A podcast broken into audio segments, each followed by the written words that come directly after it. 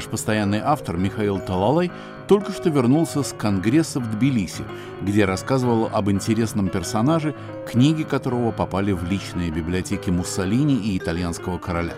Звали его Рафаил Александрович Иваницкий Ингила, и меня особенно привлекло то, что 60 лет назад он выступал по радио «Свобода» в грузинской редакции. Но обо всем по порядку. Я звоню в Милан Михаилу Талалаю. Михаил Григорьевич, Тбилиси в последнее время стал, и вообще Грузия, стала самым модным местом 2022 года, и на любом конкурсе э, получит свой э, призовой вымпел. Но когда я услышал, что вы отправились в Грузию, честно говоря, у меня возник такой когнитивный диссонанс.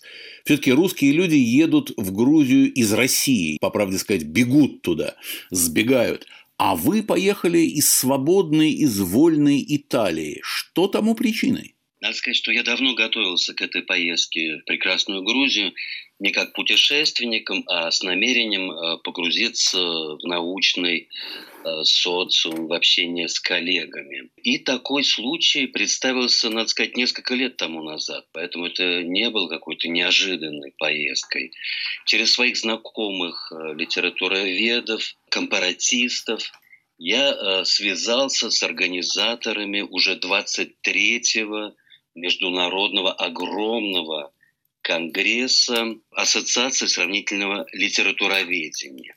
ИКЛА аббревиатура этой ассоциации. Это действительно очень э, большая, могучая организация, всемирная, которая раз в три года проводит такие вот мощные конгрессы. И впервые эта ассоциация э, проводила свое очередное мероприятие на территории Э, бывшей Советской Республики. Поэтому это тоже был такой важный геополитический момент. И, э, надо сказать, грузинские мои коллеги очень этим гордились. Но чтобы рассказать о масштабах этого конгресса, назову э, статистику. 1200 участников. Иван Никитич, 1200 участников. Конечно, не все приехали. Может, если бы не было пандемии, войны, было бы нас больше, но и так было немало. Нас вот живых живых, приехавших в Тбилиси на эту конференцию, было 400 человек. И 800 участников выступали или слушали, активно слушали, внимательно, ну, как называется, в гибридном жанре, то есть онлайн. Ну, пожалуй, следует назвать э, главных организаторов. Э, это, в первую очередь, профессор Ирма Ратиани. Это, я думаю, один из э, ведущих филологов Грузии современный, профессор Тбилисского государственного университета, который, понятно, стал базой наших заседаний, докладов. Она же директор Института грузинской литературы имени Шата Руставелли, э, ну, очень плодовитый, надо сказать, автор, филолог. Я жалею, что мы раньше не познакомились, потому что лет 10 тому назад Ирма Ратиане проводила э, большую международную конференцию об иммигрантской литературе, что, конечно, мне э, ближе намного. Вышла книга на английском, э, сборник этой конференции «Literature in Exile», тоже лет 10 тому назад. Но, как говорится, выбирать тему конгресса я сам не мог, и поэтому поехал в Тбилиси на эту научную огромную встречу, которая называлась так – переосмысление литератур мира, двоеточие, глобальное, локальное, основные направления и маргиналии. Сразу уточню, что я не литературовед и не компаратист, поэтому мне пришлось ради Грузии и ради вот общения с коллегами записаться в компаративную эту ассоциацию и таким образом э, поучаствовать в ней полноправным э, членом. Михаил Григорьевич, простите, что перебиваю ваш рассказ. Вы говорите компаратист. Э, я слышал, как правило, компаративист, то есть на, на целый слог больше, длиннее слова. Вы усекаете его намеренно или это по-грузински так, а может быть по-итальянски? Ну вот последнее самое правильное. Это, конечно, итальянизм, потому что в голове у меня каша и постоянно, можно сказать, пруд итальянские слова.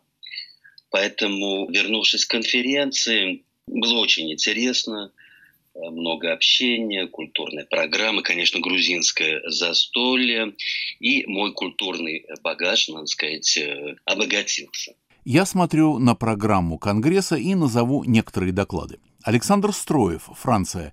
Как формировалась русская национальная идея, экспансионистские войны и французское просвещение. Маргарита Полтовец, Россия. Лермонтовские ангелы и демоны в опере Рубинштейна, либретто Висковатого. Анна Пономарева, Великобритания. Хлебников и авангард планетарного масштаба. Посреди красок. Стефания Сини, Италия. Слова и образы в понимании русских формалистов и их окружения.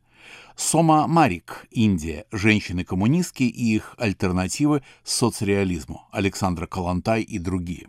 Юрате Ландсбергите, Бехер, Литва. Россия против Европы или столкновение цивилизаций в 17-18 веках в творчестве современной литовской писательницы Кристины Соболяускайте. Это были наиболее интересные доклады, прочитанные в Тбилисском университете на конференции. Михаил Григорьевич, а вы о чем докладывали?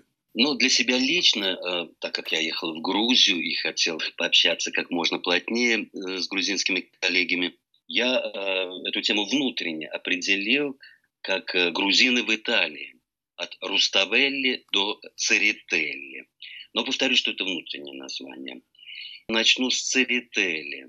Этот э, грузинский маэстро очень хорошо представлен в Италии, э, начиная с памятника э, Николаю Васильевичу Гоголю, в Риме, который удивительным образом напоминает знаменитого Моисея Микеланджело по постановке фигуры, даже по складкам на тоге. Поэтому злые языки в Риме прозвали этот памятник Николай Моисеевич Гоголь. Затем э, ходил слух неподтвержденный, что маэстро собирался подарить гигантский исполинский памятник Архимеда сицилийскому городу Сиракузы. Но сицилийцы как-то уклонились от этого дара. Существует также на юге Италии еще одна работа Церетели. Это э, статуя Николая Чудотворца. Конечно, в городе Бари, где почивает его мощи. И э, это очень интересный памятник по следующей причине. Э, Церетели избрал образ не традиционный восточный православный, а западный. То есть Никола Угодник представлен как, э, в общем-то, западный епископ с итальянской символикой. На Евангелии он держит три золотых шарика – это символы кошельков с золотом, которые Никола Годник э, подбрасывал беспреданницам. И представьте, в баре даже родился анекдот, итальянский анекдот про э, грузинского мастера. Рассказывают, что когда сбросили простыню во время инаугурации этого памятника, то удивленные барийцы увидели, что на Евангелии угодник держит не три шарика, а пять за разъяснениями обратились к маэстру. Он э, развел руками и сказал, а я грузин, мне не жалко. Такие вот э, итало-грузинские родились анекдоты. Ну, я вам должен сознаться, что в Тбилиси я о Церетеле не рассказывал. Это я подготовил для наших слушателей. А э, мой доклад там звучал достаточно академичным. Поиски идентичности – у э, литераторов э, белой миграции. Ну, это я перевожу э, название своего доклада с английского, потому что в основном рабочий язык был английским. И, конечно же, я не стал говорить таком широкомасштабном этой литературной проблеме, поиск идентичности, и отобрал опять-таки грузинские мотивы. Ну, причем самые неожиданные. Начну вот именно с неожиданного с э, очень э, краткой, но яркой биографией э, Серджо Касмана, который, ну, как будто Грузии не имеет никакого отношения. Он был э, сыном украинского еврея, послереволюционного беженца, ну тогда, надо сказать, все называли его э, русским евреем, который в Италии женился на итальянке, в 20 году родился Серджо, который никогда не видел Россию, и в 1944 году он погиб. Погиб как герой, подпольщик в Милане. Его именем названа улица здесь, в Милане. Ему было 24 года. На площади, где он был казнен, попал э, в засаду, висит мемориальная доска. Но почему я о нем рассказывал в Тбилиси? Дело в том, что я познакомился с его братом, дай бог ему здоровья, ныне еще живущим, Роберто Касманом, который дал мне стихи, неопубликованные стихи э, своего брата Серджо, написанные в 30-е годы. И молодой человек, родившийся при таких обстоятельствах, сравнивал себя с Мцири. На волнах Радио Свобода в выпуске «Поверх барьеров» беседа о Тбилисском конгрессе компаративистов, прошедшем под заглавием «Переосмысление литературы мира». О своих и чужих докладах рассказывает участник конгресса Михаил Талалай. Потом я завел речь вообще о стихах, о поэзии иммигрантов, потому что в Италии после революции оказалось два поэта грузинского происхождения.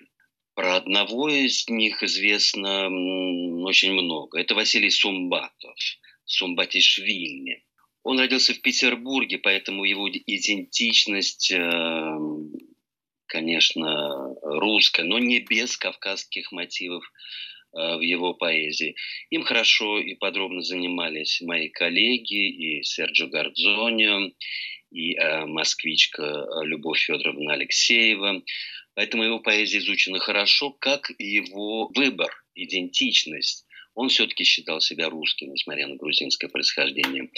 Более сложный сюжет связан с другим поэтом грузинского происхождения э, Георгием Эристовым, Эриставием. Он, в отличие от Сумбатова, родился не в России, тут родился в Петербурге, а родился в Тбилиси. Поэтому понятно, что грузинского у него много больше.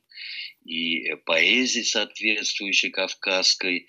А, хотя, конечно, он русский поэт. Он а, занимался в известном цехе поэтов а, Сергея Городецкого.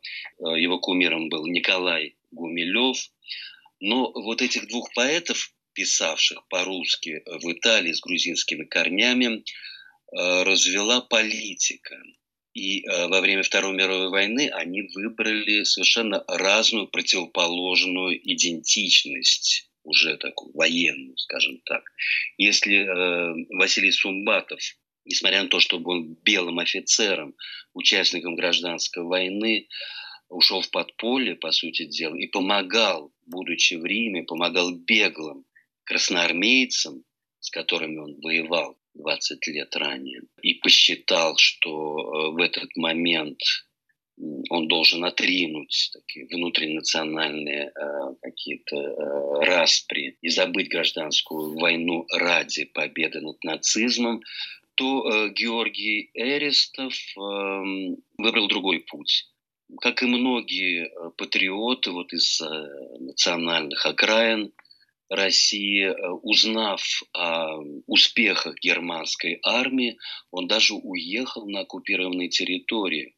Был в Крыму, Георгий Эристов сотрудничал там в местной э, коллаборационистской прессе, ну и потом обратно вернулся в Италию уже после поражения нацистской Германии. Естественно, Эристов этот свой э, эпизод начала 40-х годов скрывал. Но это раскопали исследователей его творчества, и э, об этом теперь мы можем рассказывать. Но в качестве главного героя своего э, доклада я выбрал ну, совершенно уникального, я бы сказал, э, человека, который в своей биографии, мне кажется, сосредоточил вот основные узлы грузино-русских иммигрантских историй.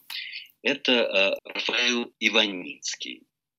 Здесь с идентичностью э, тоже непросто потому что э, Рафаил Иваницкий родился на территории современного Азербайджана, но в том ее углу, э, где живут этнические грузины, ингилойцы, такой грузинский субэтнос, э, по большей части даже мусульманского вероисповедания. И э, русская фамилия удивительная. Дело в том, что в эпоху покорения Кавказа его дед по сути дела, стал денщиком одного русского генерала, который крестил мусульманина и, по сути дела, выхолостил его идентичность, дал ему свою русскую генеральскую фамилию. Дедушка стал Иваницким. И поэтому Рафаил, родившийся в семье православного священника в Тбилиси, учившийся в духовной семинарии, где учился и Иосиф Джугашвили, носил эту фамилию Иваницкий, но в нем звучала вот эта воля, воля к э, грузинской идентичности, грузинской независимости. И Рафаил Иваницкий взял себе псевдоним Ингила, чтобы напомнить читающей публике и вообще всему миру о своей народности.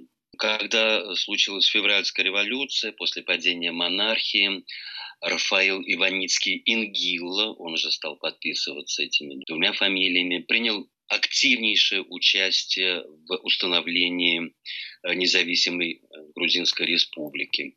В основном по церковной линии, потому что, повторю, он был сыном священника, семинарским образованием, э, был полиглотом и работал в секретариате грузинской церкви, добивался ее тоже независимости, и она это получила, автокефалии. И, естественно, э, после 21 года, когда на Кавказ пришли советы, он был арестован, его хотели выслать из Грузии куда-нибудь в Сибирь, на Соловки, э, но тут э, сыграла свою роль советская риторика тех времен.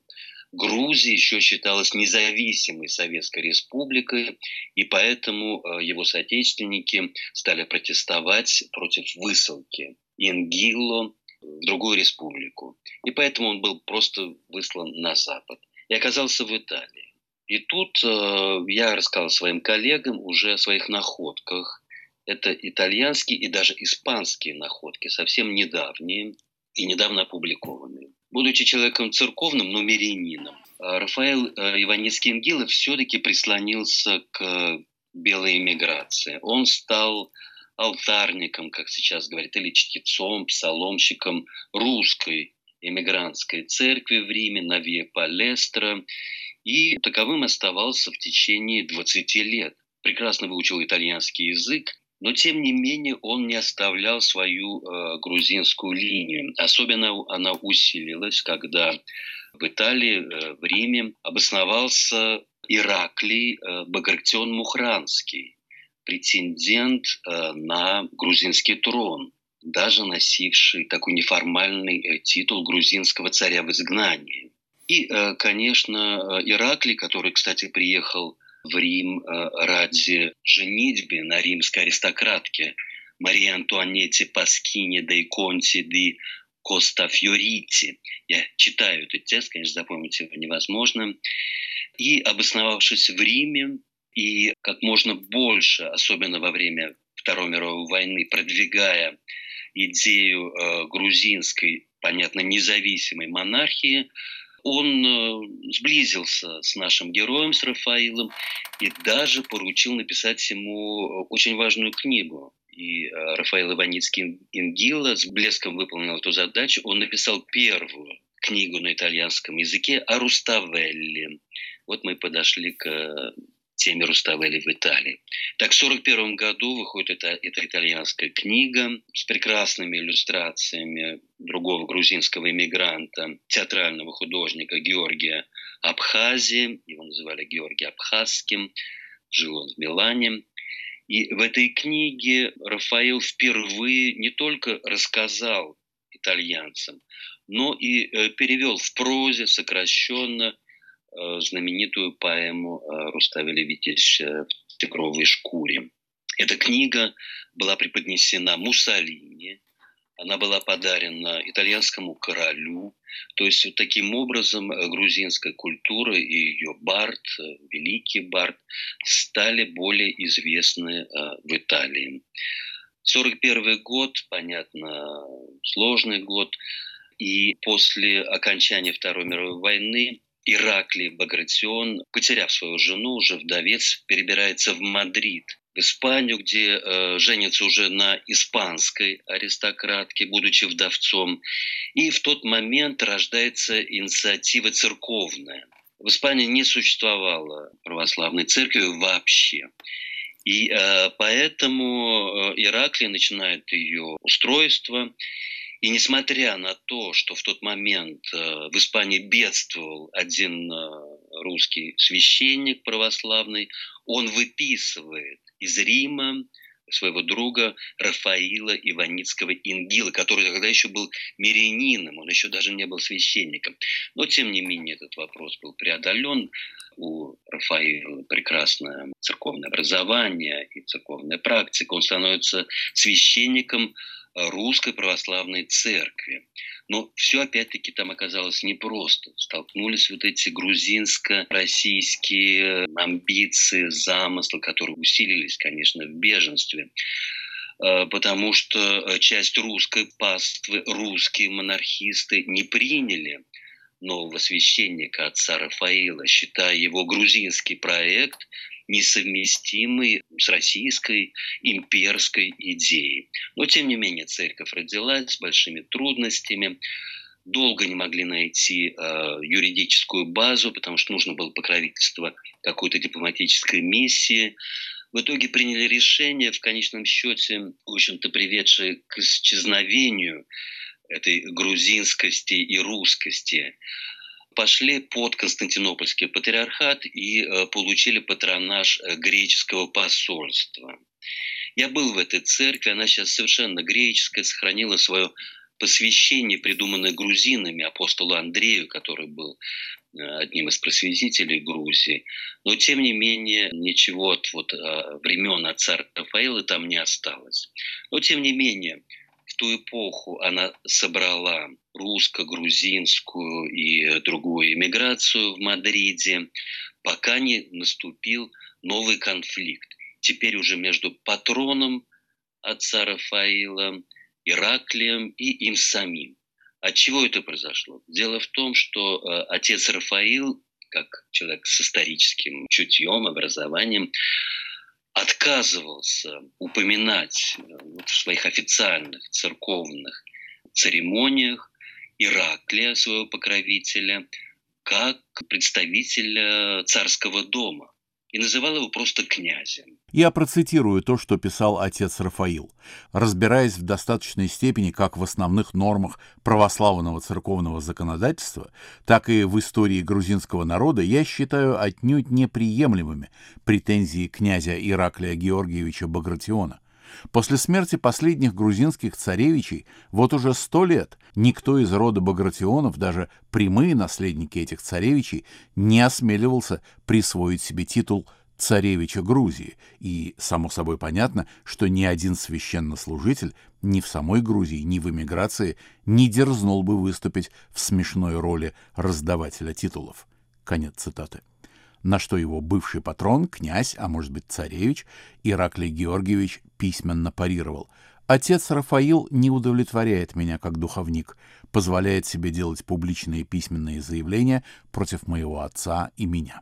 Я разбирал эти бумаги. Меня пригласил э, в Мадрид э, священник отец Андрей Кордочкин, нынешний настоятель Мадридской церкви и читал все эти дрязги, послания, писания, пытаясь вникнуть э, в суть этого конфликта. Кстати, только что вышла э, книга, где вместе с отцом Андреем э, мы опубликовали частично, конечно, только верхушку этих документов. Называется она «Русская православная церковь в Испании».